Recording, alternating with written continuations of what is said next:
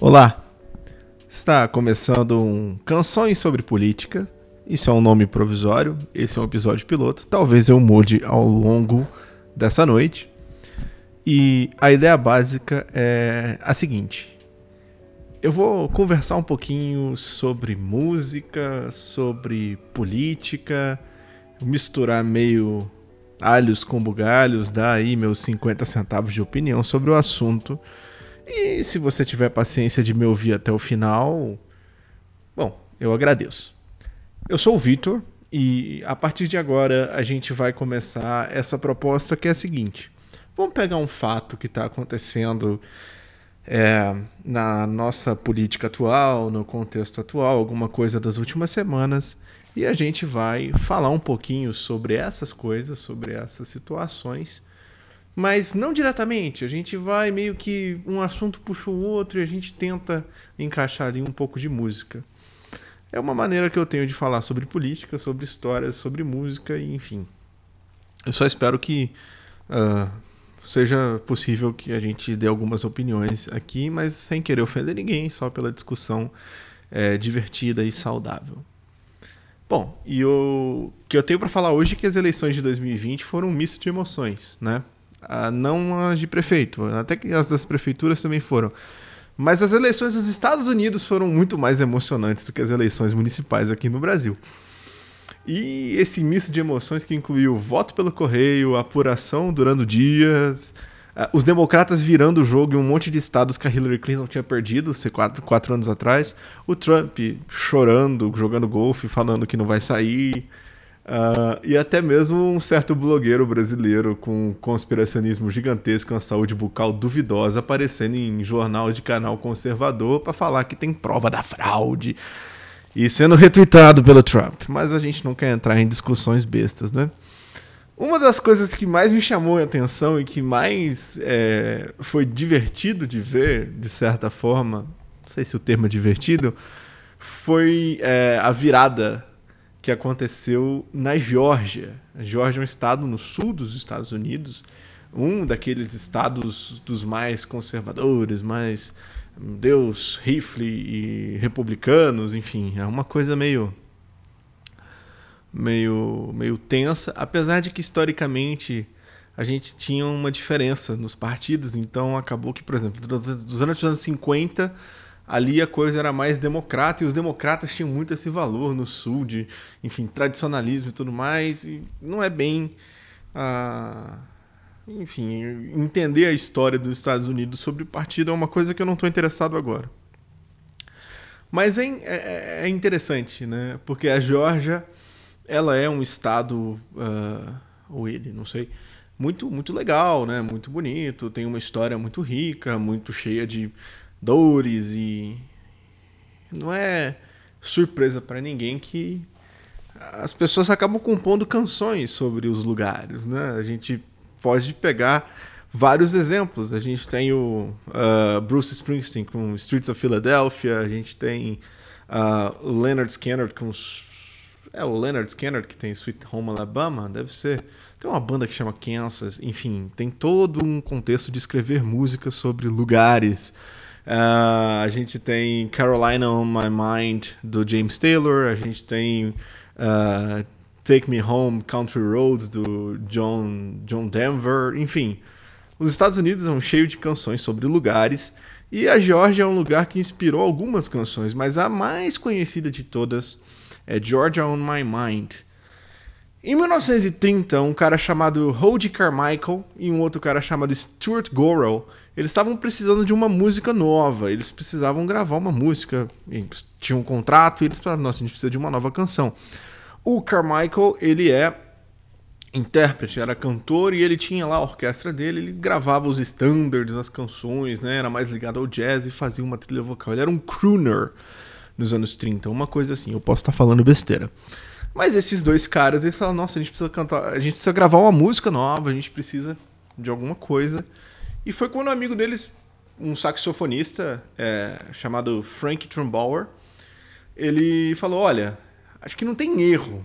Se você escrever uma música sobre o Sul, você não tem como errar escrevendo uma música sobre o Sul dos Estados Unidos. E ele tem razão, né? Porque se você for parar para pensar, Uh, do rock and roll ao jazz, ao blues, e, enfim, todo mundo escreve música sobre o sul. Pro bem ou pro mal, a gente tem Memphis, Tennessee, uh, Mississippi River, Mississippi Queen, sei lá, Louisiana Woman, Mississippi Man, um monte de música que eu tô citando, vocês vão saber aí, é meio, meio viagem.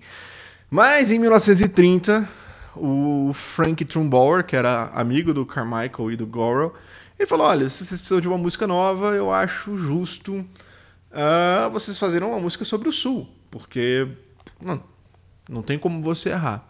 Quer saber? Eu vou te ajudar. Começa assim, ó, Georgia.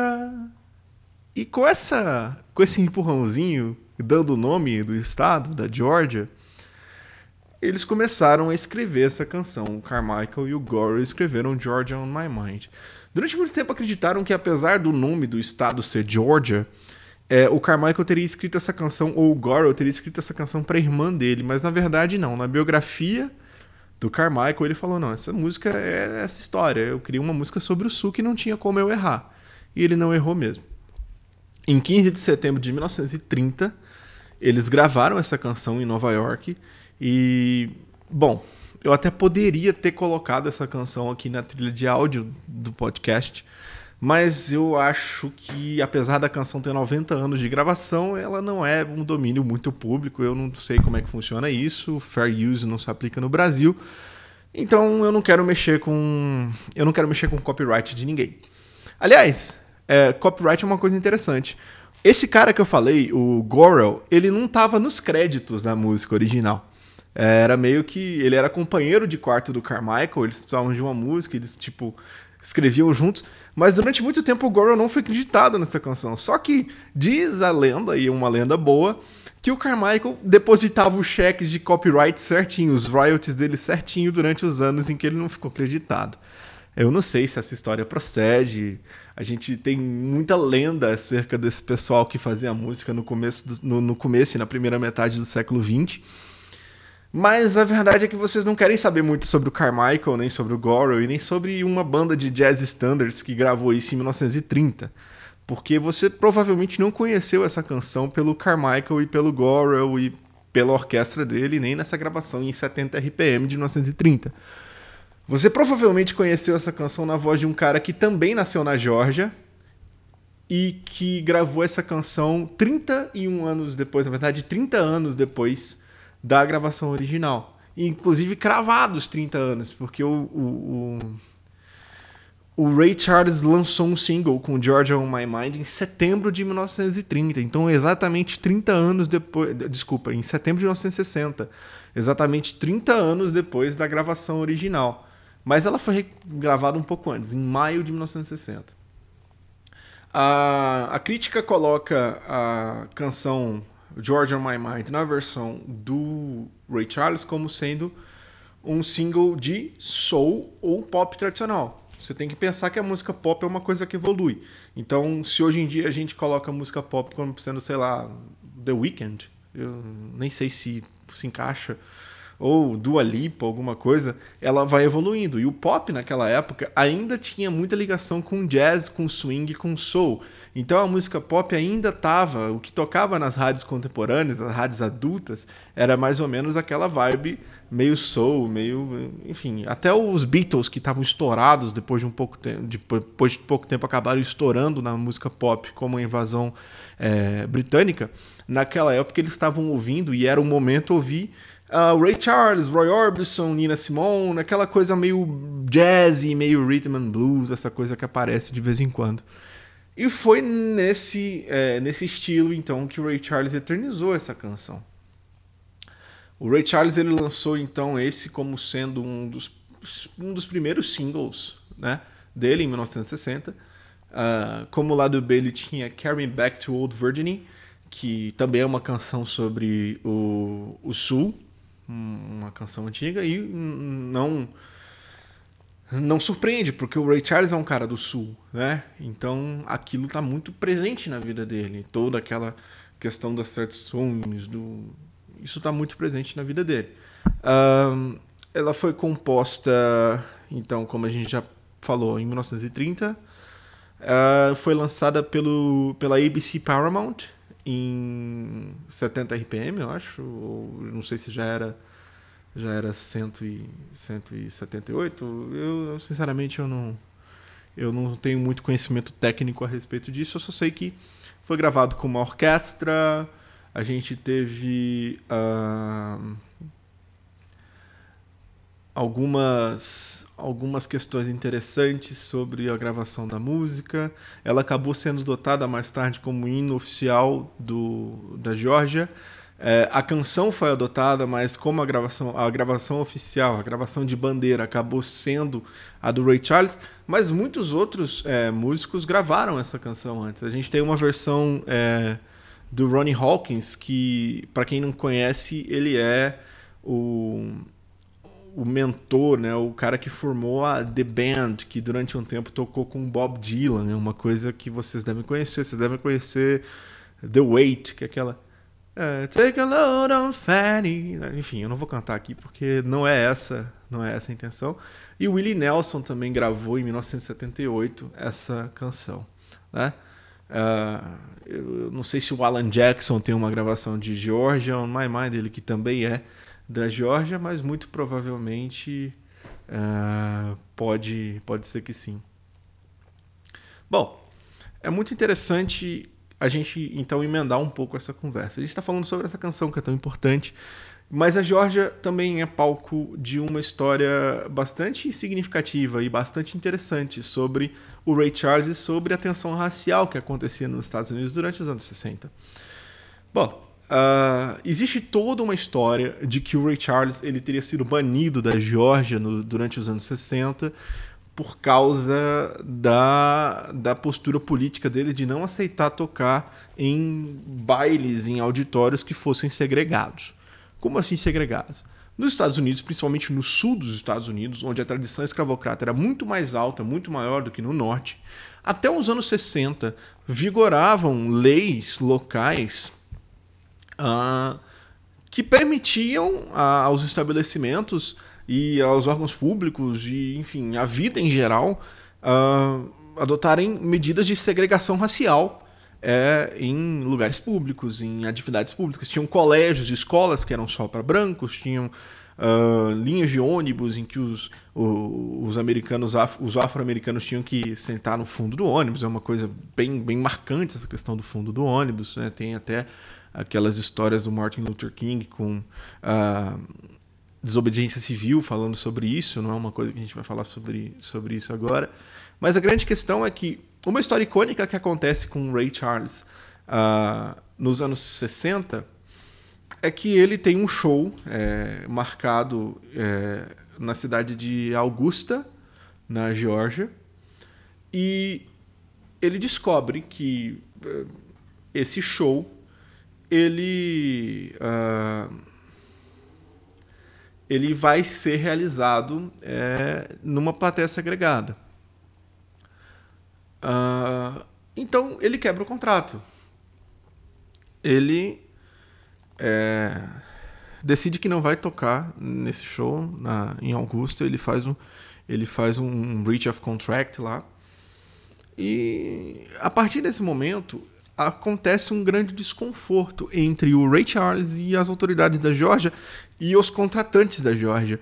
Porque, bom, o Partido Democrata, que hoje está do lado, digamos que a gente consideraria hoje como o lado menos tenso do negócio, naquela época era um, era muito era muito responsável por algumas políticas segregacionistas no sul da, dos Estados Unidos, inclusive é, são os democratas do sul, aquela coisa. E com a lei é, georgiana aprovada pelos democratas de que as pessoas poderiam é, fazer eventos com, com plateia separada, com plateia segregada, o Ray Charles acabou se sentindo muito muito mal visto e muito é, e muito desconfortável de estar lá na Geórgia ele quebrou o contrato em 1961, logo depois, um ano depois dele ter lançado o single Georgia on My Mind, ele foi tocar em Augusta, na Georgia, e ele acabou não aceitando tocar no lugar e ele foi processado. É claro que a história do filme não vai contar, vai falar que ele foi banido e vai dar uma enfeitada muito grande naquilo, mas o fato é que foi uma coisa muito forte na vida dele, essa coisa de ele ter se posicionado contrário à segregação dos, dos ambientes, à segregação é, das casas de show. Mas não quer dizer que ele nunca mais pôde pisar na Geórgia ou que ele não era mais bem-vindo. Era uma coisa mais moral, nunca teve um banimento oficial, mas eu acho que nem precisa.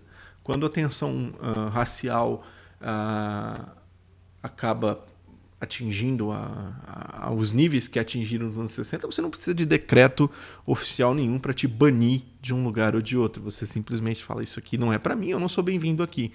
Eu não me sinto confortável aqui.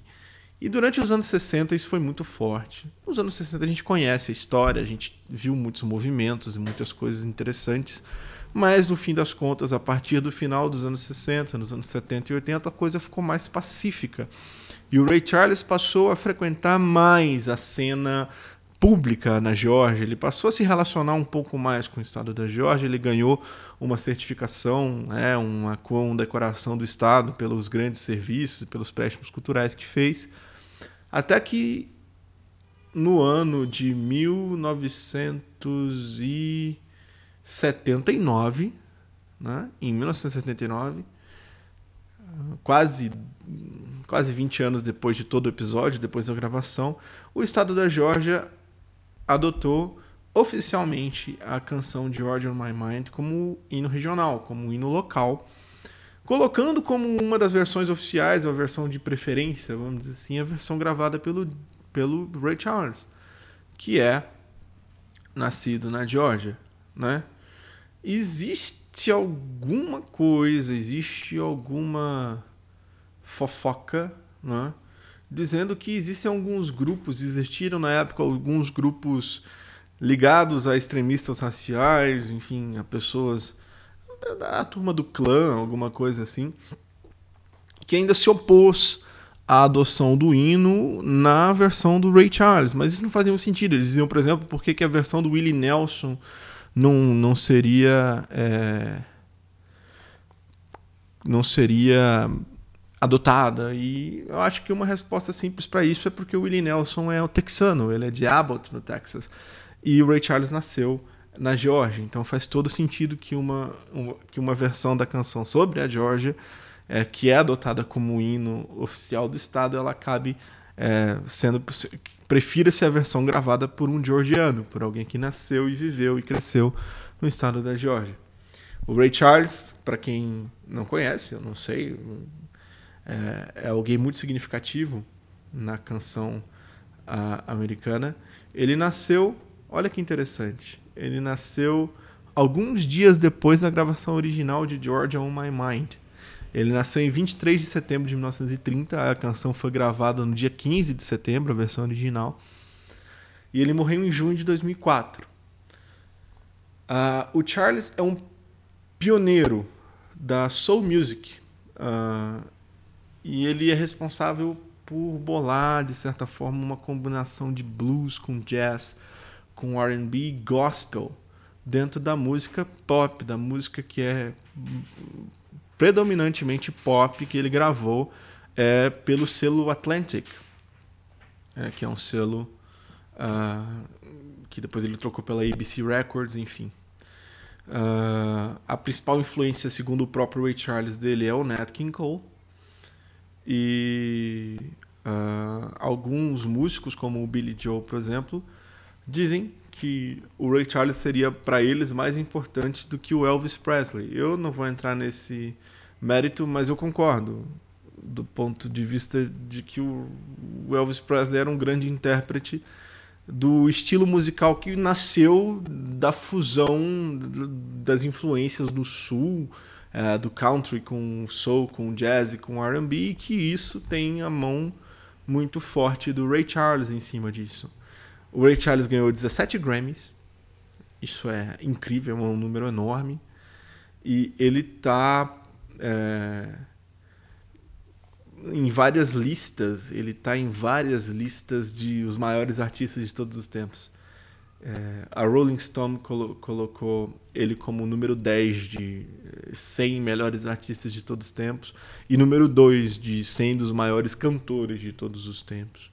Ele também tem um Grammy muito especial, que é o Grammy so, é, sobre as conquistas da vida, né? aquela coisa do Lifetime Achievement, que é um Grammy pelo conjunto da obra, que é muito difícil ser recebido em vida, mas ele recebe. E ele tem ainda cinco é, Grammys póstumos depois que ele morreu. E fora isso, todo tipo de condecoração artística que existe nos Estados Unidos, o, Ray Charles recebeu. Ele recebeu a, a Medalha Nacional das Artes, ele recebeu honras no Kennedy Center. E tudo isso pela contribuição musical do Ray Charles. Uh, o Ray Charles também é conhecido pela sua batalha vitoriosa contra a adição em heroína. A gente sabe que durante os anos 60, quando o awareness geral sobre os malefícios do uso de substâncias entorpecentes não era o que é hoje.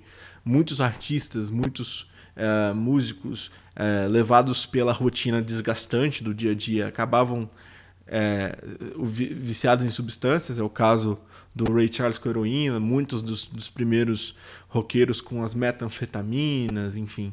Uh, e o Ray Charles então não escapa disso, mas tem uma vitória sobre sobre a adição durante os anos 60, 70. E ele também é conhecido por uma coisa muito inusitada, mas o Ray Charles, ele também gostava muito de jogar xadrez. E isso, inclusive, era parte da superação dele no vício em heroína. Sabe que muita gente, para vencer uma dependência química, acaba é, adquirindo alguns hábitos, algumas, alguns hábitos terapêuticos, né? E um, um, um dos recursos que ajudaram o Ray Charles a superar essa dependência foi o jogo de xadrez. Eu não sei se eu não sei se me ajudaria muito, porque eu não tenho muita paciência para jogar xadrez, mas eu admiro muito essa, essas histórias de superação, principalmente quando a gente vê a simplicidade das coisas que muitas vezes pessoas que são tão cultuadas acabam adotando o cara meio que tentou e conseguiu vencer o vício se fiando em muitas coisas para tranquilizá-lo, e uma delas o jogo de xadrez.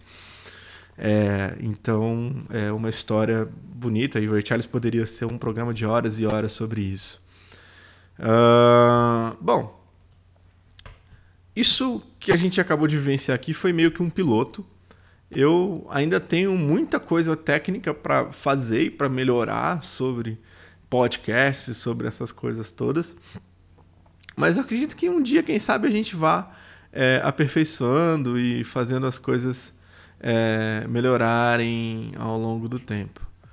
É, é claro que a gente é, aceita sugestões e vamos, vamos, vamos estudar um pouquinho sobre como produzir melhor esse negócio aqui, mas é, eu acho que é legal ouvir, ficar conversando e falando umas besteiras de vez em quando. É, meu nome é Vitor Lemos, eu sou advogado, eu gosto de música desde que eu me entendo por gente e gosto de política desde que eu aprendi a ler. Então, é, fazer essa conexão entre as coisas parece uma boa ideia. Obrigado por ter ouvido até aqui e a gente se vê numa próxima.